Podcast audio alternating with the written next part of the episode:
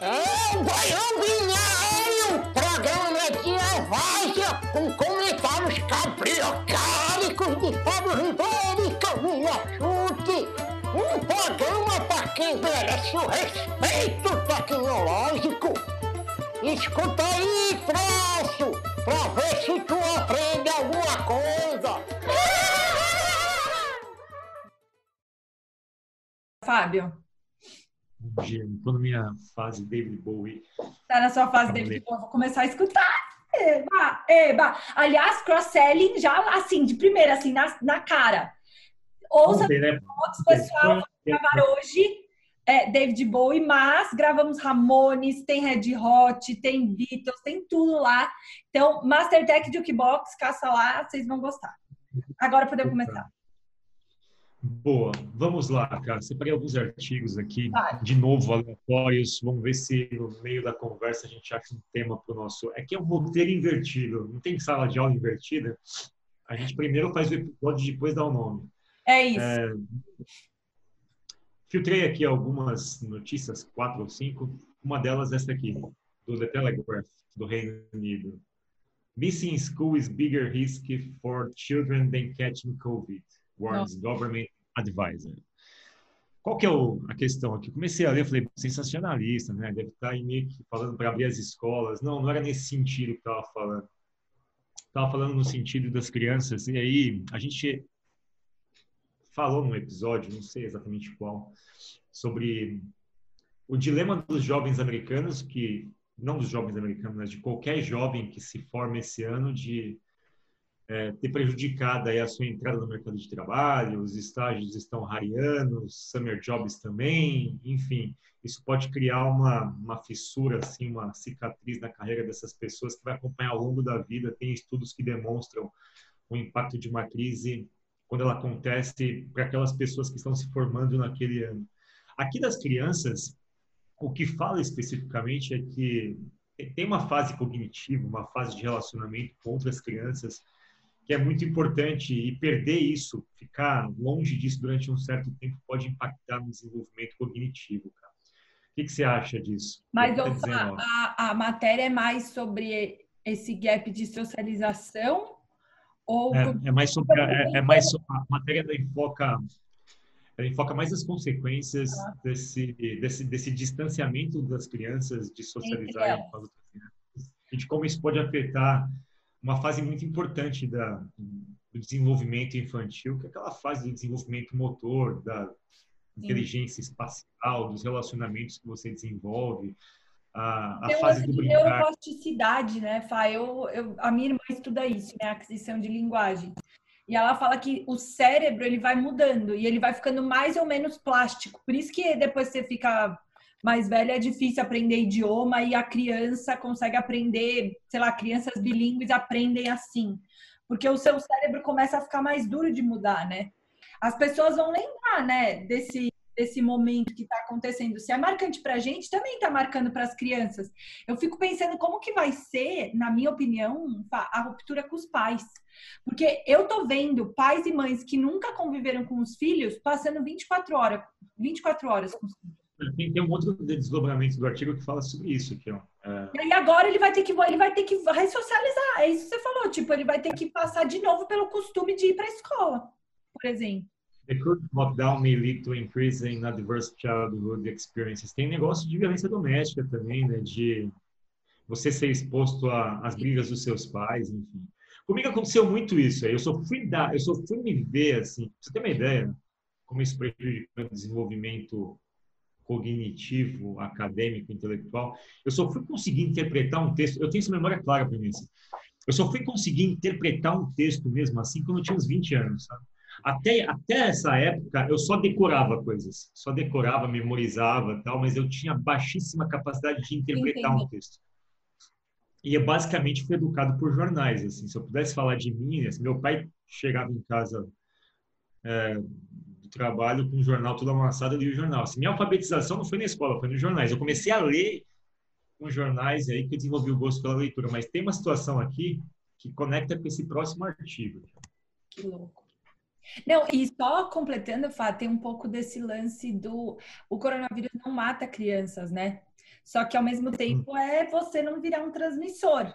Então você fica nessa dualidade de tipo, cara, não é prejudicial para mim, mas eu tenho que proteger os outros. Ao mesmo tempo, eu tô atrasando meu desenvolvimento, fica tudo muito confuso, né? Eu tenho visto É, bastante. coisa mas- do Enem, Fá. Você está acompanhando o movimento do Enem? Tô. Tipo, a- a os adolescentes estão muito, muito reflexivos nesse sentido. Eu acho que a gente amadureceu muito, assim, a juventude está muito engajada, sabe? E eles têm comentado muito sobre como a gente está sendo egoísta na volta, porque eles estão. Covid não é tão perigoso para eles. Mas eles estão em casa, protegendo o entorno. Mas na hora que a sociedade teve que respeitar eles para dar um pouco mais de tempo para o Enem, para reajustar disciplinas, ninguém tá cuidando, sabe? Eu, eu vi um relato de uma menina assim que eu, eu fiquei meio chateada assim com eu achei que ela estava sendo verdadeira sabe tá, eles teoricamente ela fala né que ela tá tentando se dedicar para isso para ajudar todo mundo da família dela mas ninguém tá tentando ajudar ela enquanto jovem que tá começando a vida sabe Você não acha que esse problema do Enem está completamente mal enquadrado? Porque, assim, eu acho que a gente coloca esse- um, um, uma- uma- um foco excessivo no Enem e ele é só um evento dentro de uma cadeia de eventos, entendeu? Ah, tá bom, vai fazer, ok. Mas se fosse, se, se fosse só esse o problema, se fosse só fazer uma prova, a gente tem problemas que para uma criança chegar no Enem é, é que é o problema, entendeu? Assim, o Enem é uma prova que ela referenda ali, ela faz uma amarração de todo um ciclo educacional que já é prejudicado. Eu, sinceramente, assim, eu entendo a questão do Enem, ele virou uma ele virou um gatilho para a entrada no ensino superior, ele, entrou, ele virou um gatilho de avaliação das escolas, ele virou uma espécie de pressão, muito, assim, na minha consciência, uma pressão desnecessária sobre o jovem, porque é como se todos eles tivessem que, em dado momento, é, limpar a barra de uma educação mal feita, do tipo, olha, faz o Enem que ela é contigo, isso aqui é teu, Não, aqui você agora, tá, é, é, com, a, com a transformação do Enem, a gente acabou colocando ele como uma porta de entrada para a educação superior. Então, esse jovem que sonha em fazer faculdade é a única forma, né? E aí Mas, o que eu acho. não, Enfim, não é incentivo perverso isso? não, é Assim, quer dizer que eu também acho. É, mas hoje é como as leis do jogo funcionam, né? Então eu, eu consigo entender ela. Que é tipo, Mas cara, é isso, que ninguém questiona a lei do jogo, sabe? Porque, ok, é, é melhor um mecanismo de controle para a gente entender qual o nível de educação no país. Eu entendo toda essa parte de você nivelar, entender como o nível de educação se desenvolve nas mais diferentes áreas, isso eu compreendo. Eu começo a ficar bastante temeroso é quando isso acaba virando uma espécie de norteador educacional ao ponto de eu me vincular ao Enem como é. se fosse toda toda a, toda a saúde educacional do país estivesse ali. Então, as pessoas elas se tornam máquinas de estudar para uma prova e aí desprezam qualquer tipo de conhecimento é, colateral, aprendizado social, aprendizado com projetos, aprendizado de outras plasticidades neurais e, e de pensamentos, e elas se concentram numa prova que acaba virando meio que o quê? Uma prova para te classificar para um ensino superior que notadamente está sucateado. Então, assim, o que me incomoda no Enem é que ele é uma... Eu, me parece que é um incentivo que está começando a desvirtualizar um pouco a forma como as pessoas estudam, inclusive. Não, com certeza. Eu já a, a última reforma do Haddad eu acho que melhorou muito porque antes ele era uma fulvestona, né? E era tipo múltipla escolha. Agora eu acho que ele tá um pouco mais reflexivo. Eu lembro até hoje que eu estava numa aula de educação e uma pessoa falou assim: "Camila, você fala tanto da BNCC, pensamento computacional, a sua causa devia ser colocar pensamento computacional no ENEM e na FUVEST, porque é só aí que as escolas vão mudar." Ledo Cara, mas é- engano você achar não, mas eu lembro como isso me marcou, Fábio, porque ela falou assim: ledo engano você achar que só porque é importante as pessoas vão estudar. O, a educação básica no seu país é passar numa prova para acessar ensino superior. As pessoas estudam é e as escolas se organizam pelo Enem e pela FUVEST, porque é assim que elas são ra- ranqueadas. Então, a hora que tiver pensamento computacional na FUVEST ou no Enem, aí sim vai ter, vai ter aula disso. E eu lembro Eu que concordo. Eu sou, eu sou, eu sou completamente consciente do papel do Enem dentro da estrutura, dentro da arquitetura educacional. O que eu não concordo é que discute-se o Enem, e eu acho que é, é conveniente a discussão, conveniente do, do jeito positivo e negativo. Conveniente porque a gente coloca a luz sobre a precariedade da educação, mas é conveniente também porque quando você se concentra num ponto da educação, você elimina todo o resto, entendeu? Você se concentra no Enem como se o Enem sinalizasse o seguinte, olha, é só uma questão de dar chance das pessoas fazerem as provas, ou seja, dar capacidade para estudarem. Não, não é isso. Ah. O Enem engloba 10, 12 anos de ensino sucateado. Entendeu? E a gente vai discutir um evento que meramente é um classificador para o ensino público e privado, muito mais o privado, que está completamente desvirtuado e mercantilizado. E a gente começa a discutir é, a mecânica de uma prova, que tem seus fundamentos e tem suas é, seus valores estatísticos e científicos, mas que é só uma ponta do problema, é, entendeu? Eu me incomodo muito com a discussão do Enem quando ela é uma discussão exclusiva do que é a prova e do que ela significa para as pessoas como uma porta de acesso ao ensino superior. E aí a porta de acesso ao ensino superior está vinculada ao mercado de trabalho, que também é uma outra disfunção, como se essas coisas estivessem vinculadas e estão vinculadas, obviamente, mas é toda uma deterioração do sistema de incentivos, eu acho. Assim, sim, sim, perfeito. Aliás, estava estudando o David Bowie hoje, e no, no, Reino Unido, nos Estados Unidos tem também o SAT, no Reino Unido tem uma, uma um teste chamado Eleven Plus. Eleven Plus. E você faz quando tem ali 11, 12 anos de idade, é como se fosse um teste vocacional que te direciona para o que, que você vai fazer no ensino médio, sabe? Hum.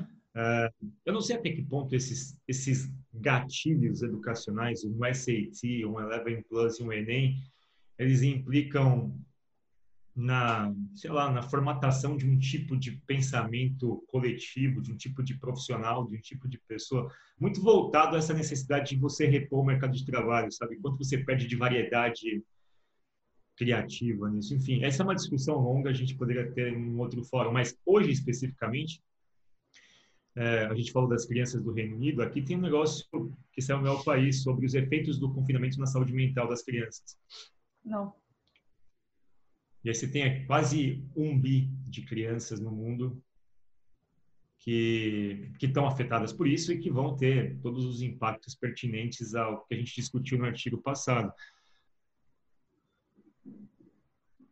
E aí fala, fala muito sobre o quanto isso provoca o estresse, enfim. E é como se a criança vive um luto que ela não pode se despedir também de é familiares que tenham morrido no, no, processo da pandemia. Muita gente perdeu avô, muita gente perdeu é, enfim, pai, mãe também, todas as coisas, efetivamente. Mas o fato de você não poder se despedir, de não poder fazer passar pelo luto numa fase quando você é criança, ela cria danos comportamentais bem pesados, assim. E tudo isso está vinculado com uma expectativa de que a gente vai ter um transtorno de saúde mental. Aqui tem uns dados da China especificamente que fala sobre é, o impacto em termos de depressão, quanto que o confinamento pode causar isso. No final, a gente tem vários desdobramentos que, gente, que talvez eles se mostrem mais claros daqui a alguns anos, né, cara? Sim. É, eu lembro até hoje, né? Eu li ali em cima que foi parecido com o dia 11 de setembro. Eu lembro até hoje o que, que eu estava fazendo, assim. Eu acho que foi um, dos, foi um trauma, assim. Eu lembro exatamente da situação. Eu estava na aula de inglês, assim, eu fazia aula de manhã e minha mãe entrou na sala. E tipo, vamos embora, vamos embora. E aí, tipo, mãe, tá tendo aula. E aí, logo em seguida, chegaram outros pais para buscar as crianças e rolou um pânico generalizado, porque ninguém sabia se ia ter outros ataques e tal, né? E eu lembro da minha mãe, pôs a gente no carro, assim, dirigindo, e aí, tipo, o que tá acontecendo? Aí ligou a TV, a gente ficou meio que o dia inteiro naquela situação. Eu lembro que eu não fui pra aula, e aí ficou aquilo parado e o dia inteiro naquilo. Eu, eu lembro até hoje, assim, da sensação, sabe? De daquele trauma que foi um negócio que foi um dia. Eu fico imaginando a criançadinha que não tá entendendo muito bem, devia ter uns 12 anos, 11 de setembro, nem lembro, 2000, né? É, uns 10 anos, e da sensação que foi aquele momento único. Imagina você se sustentar isso, Fá, meses, né? A gente está no... já faz 90 dias que a gente está recluso.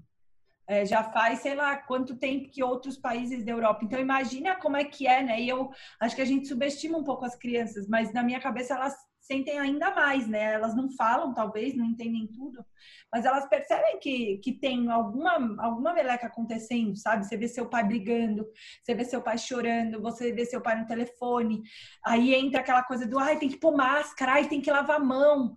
Então, eu acho que vai, assim, eu, eu não consigo achar que não vai ter problemas.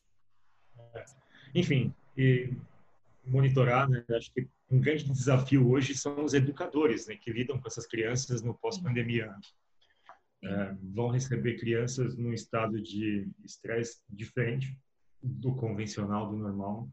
É, todo mundo tem que se adaptar um pouco nisso, né? Porque imagino que se você é professor de ensino fundamental, um, sei lá, recebe lá suas 30 crianças na volta das aulas, é, se reorganizar pedagogicamente, dar conta de algumas coisas que podem ter ficado inconscientes dessas crianças é um grande desafio do ponto de vista educacional. E como Mas você vai fazer é... isso em ondas, né, Fá? É, pensando agora, as escolas estão começando, quando você vê Unido, Espanha, Portugal que estão voltando, metade vai voltar e a outra metade não vai voltar. Aí as pessoas vão ter que escolher com qual amigo vão ou vão ser sorteados.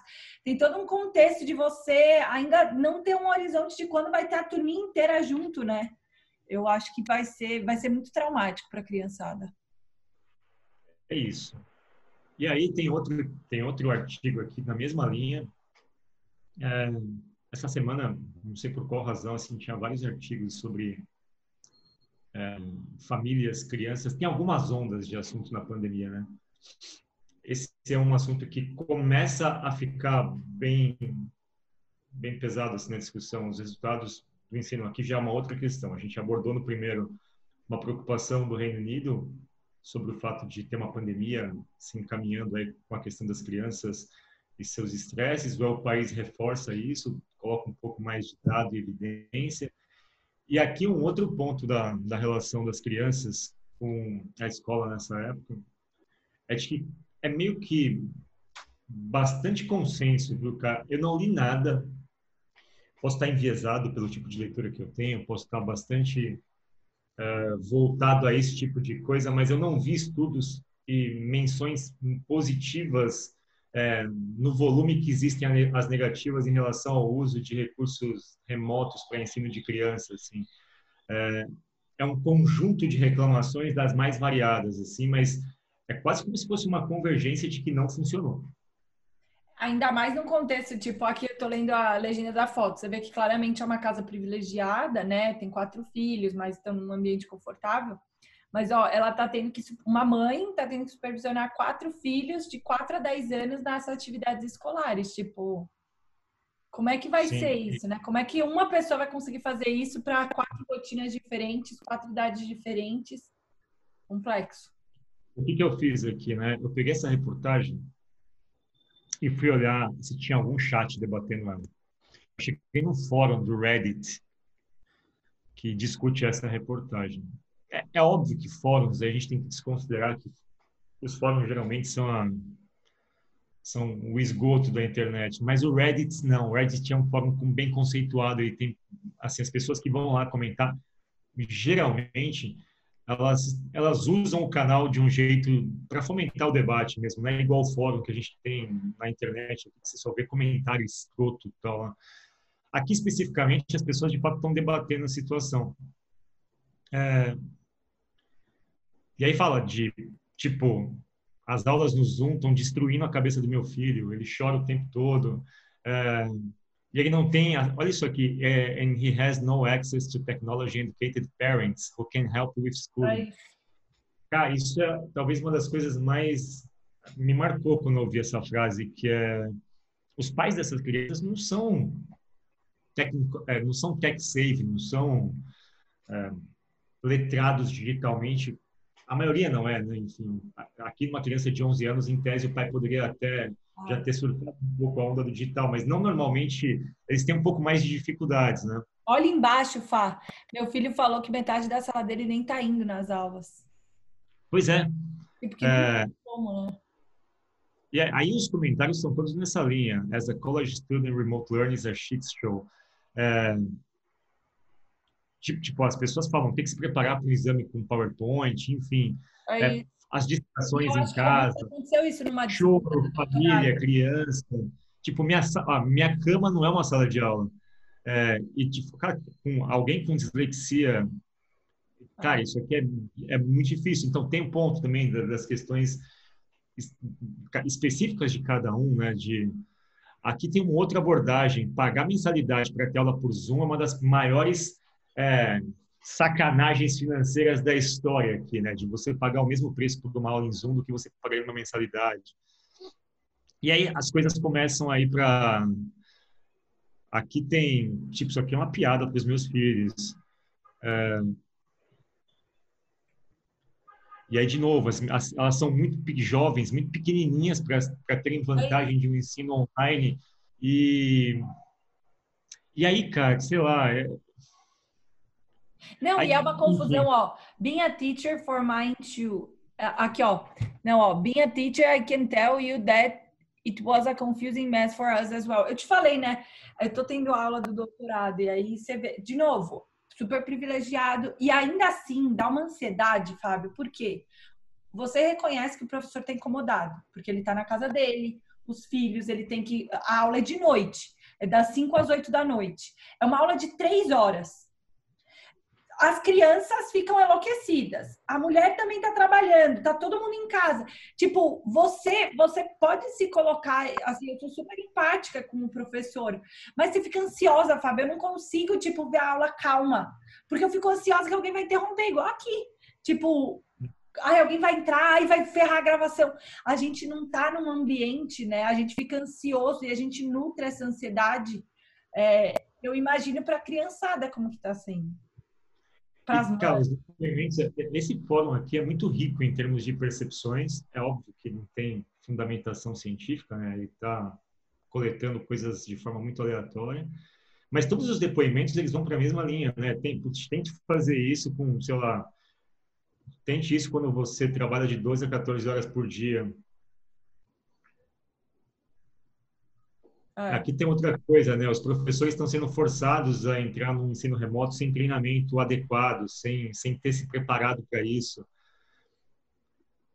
É, e aí, tipo, tem gente que já está resignada de que o próximo ano vai ser online e mais treinamento. Enfim, as coisas começam. E quando eu começo a ver, cara, notícias de que escolas pequenas podem estar quebrando e sendo ah. Isso sendo visto como uma oportunidade que o mercado percebe para criar o ensino remoto, eu fico completamente desesperado. Assim. Ah. E a gente fala, cara, o nosso problema não é o Enem.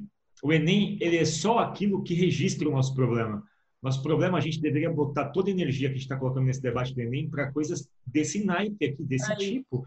Isso que eu acho que o Enem, voltando ao assunto inicial, reconheço toda a importância reconheço tudo que ele traz de discussão para a mesa e todas as coisas que ele tem colocado para a gente debater. Mas, do ponto de vista educacional, o Enem está sendo uma distração para problemas muito sérios que a gente tem em educação.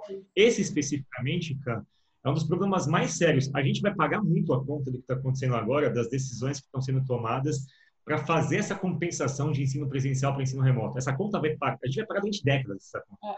E a gente vai pagar essa conta sendo que a gente não está sequer debatendo ela. E aí criou-se uma cortina de fumaça, de fumaça para um ministro da Educação completamente incompetente, que começa a fazer das suas verborragias, chama atenção para um assunto completamente aleatório e tira a concentração de assuntos que eu acho que são mais importantes. A gente que é adulto já está sofrendo com isso. É. Mas no final a gente vai se virar, a gente vai dar um jeito, a gente vai compensar. A gente tem hoje autonomia intelectual para poder se desenvolver. Exato. Nem todos têm. Escolher, não, mas, mas não escolher, né, Fábio? Eu acho que o, talvez o nome desse, desse baião seja remoto obrigatório, porque eu acho que o remoto ele é ótimo quando ele se torna um aliado. Mas quando ele se torna mandatório, ele produz alguns efeitos complexos, assim, na minha visão, sabe? E, e a mesma coisa do Enem, a mesma coisa da criançada, a partir do momento que você se vê obrigado a transformar como você aprendia num curto espaço de tempo, a transformar como você trabalhava num curto espaço de tempo, isso gera muita ansiedade, né? Eu até acho que a gente está entrando numa curva que as coisas estão acalmando, as pessoas estão sacando que, cara, a gente, a gente mesmo, a gente aguentava trabalhar 14, 15 horas por dia. na frente do computador, dá nove horas, dá oito horas, eu não aguento mais olhar para a tela do computador. Tipo, você fica com a cabeça ruim já, sabe? Então, acho que a gente está começando a entender é, que existe uma necessidade da gente né, normalizar isso. Mas eu tenho plena convicção, Fábio, que a gente vai essa? E olha isso, é, eu vou até ocultar o nome da empresa aqui para não dar para que a gente não seja tendencioso, mas os comerciais na TV, eles estão dizendo comerciais de quem vende ferramentas que servem para ensino online, dizendo quão legal é isso, tal. E aí as pessoas falam, esses comerciais me irritam. Tipo, que tipo de agência de marketing pensa que é, fazer promoção numa situação de lockdown, todo mundo deprimido, vai levar sucesso financeiro? Ah. E é de fato isso. E aí tem, minha, minha, meu filho chora durante as reuniões do Zoom, porque é muito. Olha isso, cara, isso é de cortar o coração. Eu fico até meio emocionado com isso, porque é muito forte para uma criança ver o professor e ver os amigos dela e não poder estar tá com eles. Tipo, como é que você explica para uma criança, olha, você não pode abraçar ou brincar com teu amigo? É, é muito maluco. E eu acho que a gente está meio que normalizando essa discussão. Ah, isso é frescura, isso não sei o que ela vai passar. Não, não é. Um ano, para quem tem sete, é 20% da vida, é. sabe? 30% da vida. É, é, enfim, é um ano para quem tem 7 é 15% da vida, ou é, é da vida que a pessoa está falando, que é desde os 3 anos, é quase é, um ano nessa fase, nessa fase etária, é muito tempo, sabe assim. É, é. E aí, olha, tipo, remote learning is a disaster. Olha isso aqui, I'm a special needs teacher. Olha isso aqui. Not being interest of my... Tem pessoas que dão aulas para... Special needs, então ferrou, é isso. É. É, bom, eu acho que a gente deveria colocar ênfase nessa discussão. Aqui está Second Order Effects, que eles colocaram como nome da, da reportagem. E a reportagem está no Wall Street Journal, mas tem todos os veículos que você puder ver. Tem, a gente falou de três artigos nesse episódio. Começamos pela discussão com The Telegraph, colocando um enfoque é, específico de como isso pode ser uma segunda pandemia. Depois a gente foi e discutiu um pouco mais alguns dados estatísticos de pesquisas que estão sendo feitas com pais de crianças, onde 9 de 10 dizem que já viram mudanças de comportamentos é, no sentido negativo das suas crianças.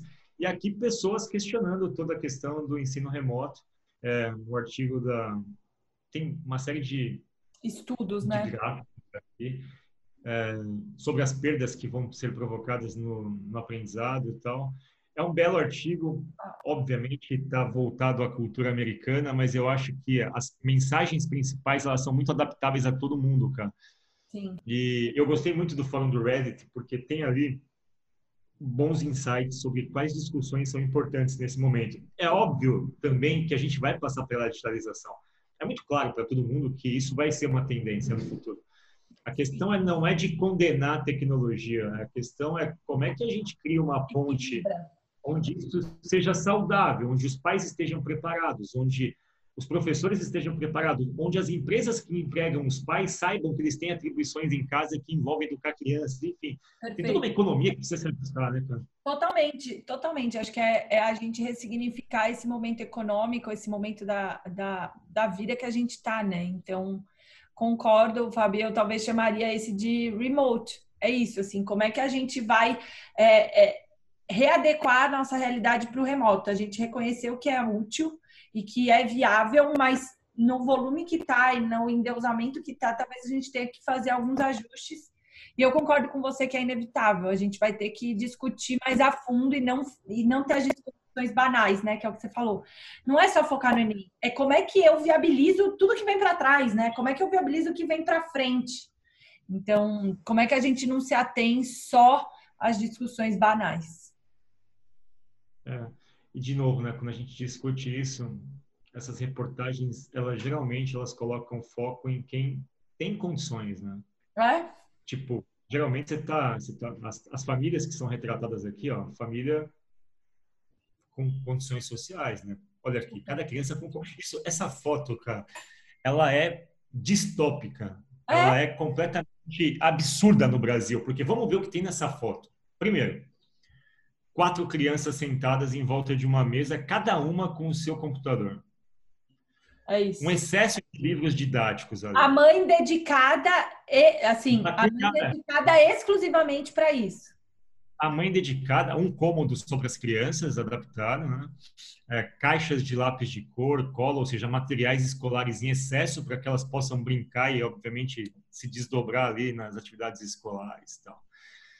Aí você pega essa aqui, uma criança com seu tablet e tal, sozinha no seu sofá, as imagens dos artigos, elas todas elas criam um imaginário que é um imaginário de exceção. Aqui tem uma outra coisa que já é diferente. Você tem um professor de uma escola pública de Boston que ele está dando aula com o laptop no, no, no, no colo. colo.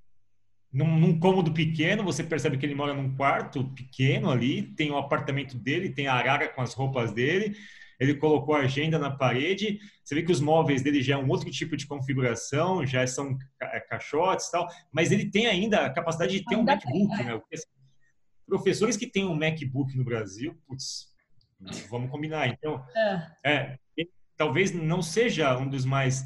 Enfim, quando eu pego tudo isso, e eu acho que esse episódio é sobre educação de, de crianças, sobre ensino infantil na pandemia. E, de novo, eu encerro dizendo que eu não engulo essa discussão do Enem, assim. É, ela é hiper necessária. A minha questão é, será que a gente está colocando a discussão Será que ela é a primeira? É, é, porque, na verdade, a discussão esse ano era para cancelar o Enem. Sabe, você pega outra métrica, enfim, cancela o Enem, não tem condições de ter um Enem esse ano.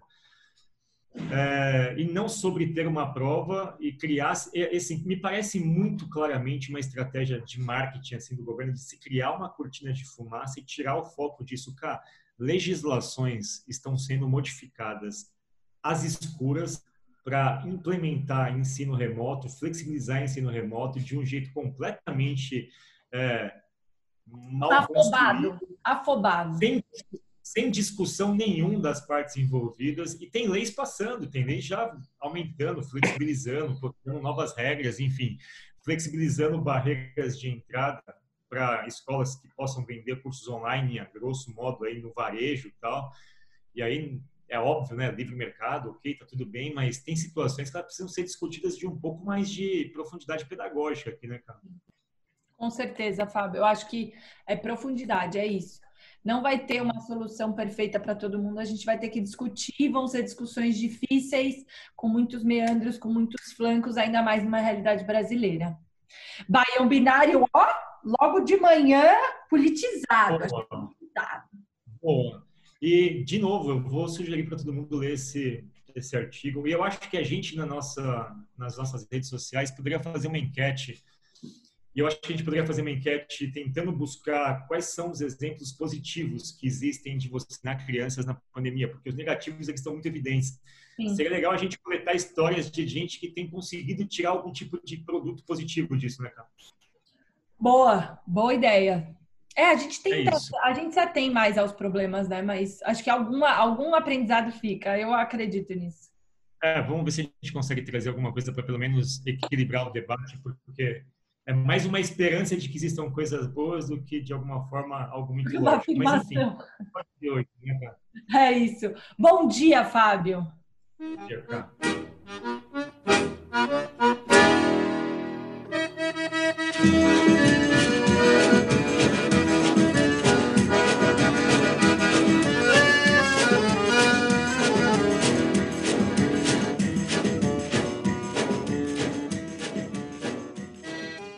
Esse podcast foi produzido pela Mastertech.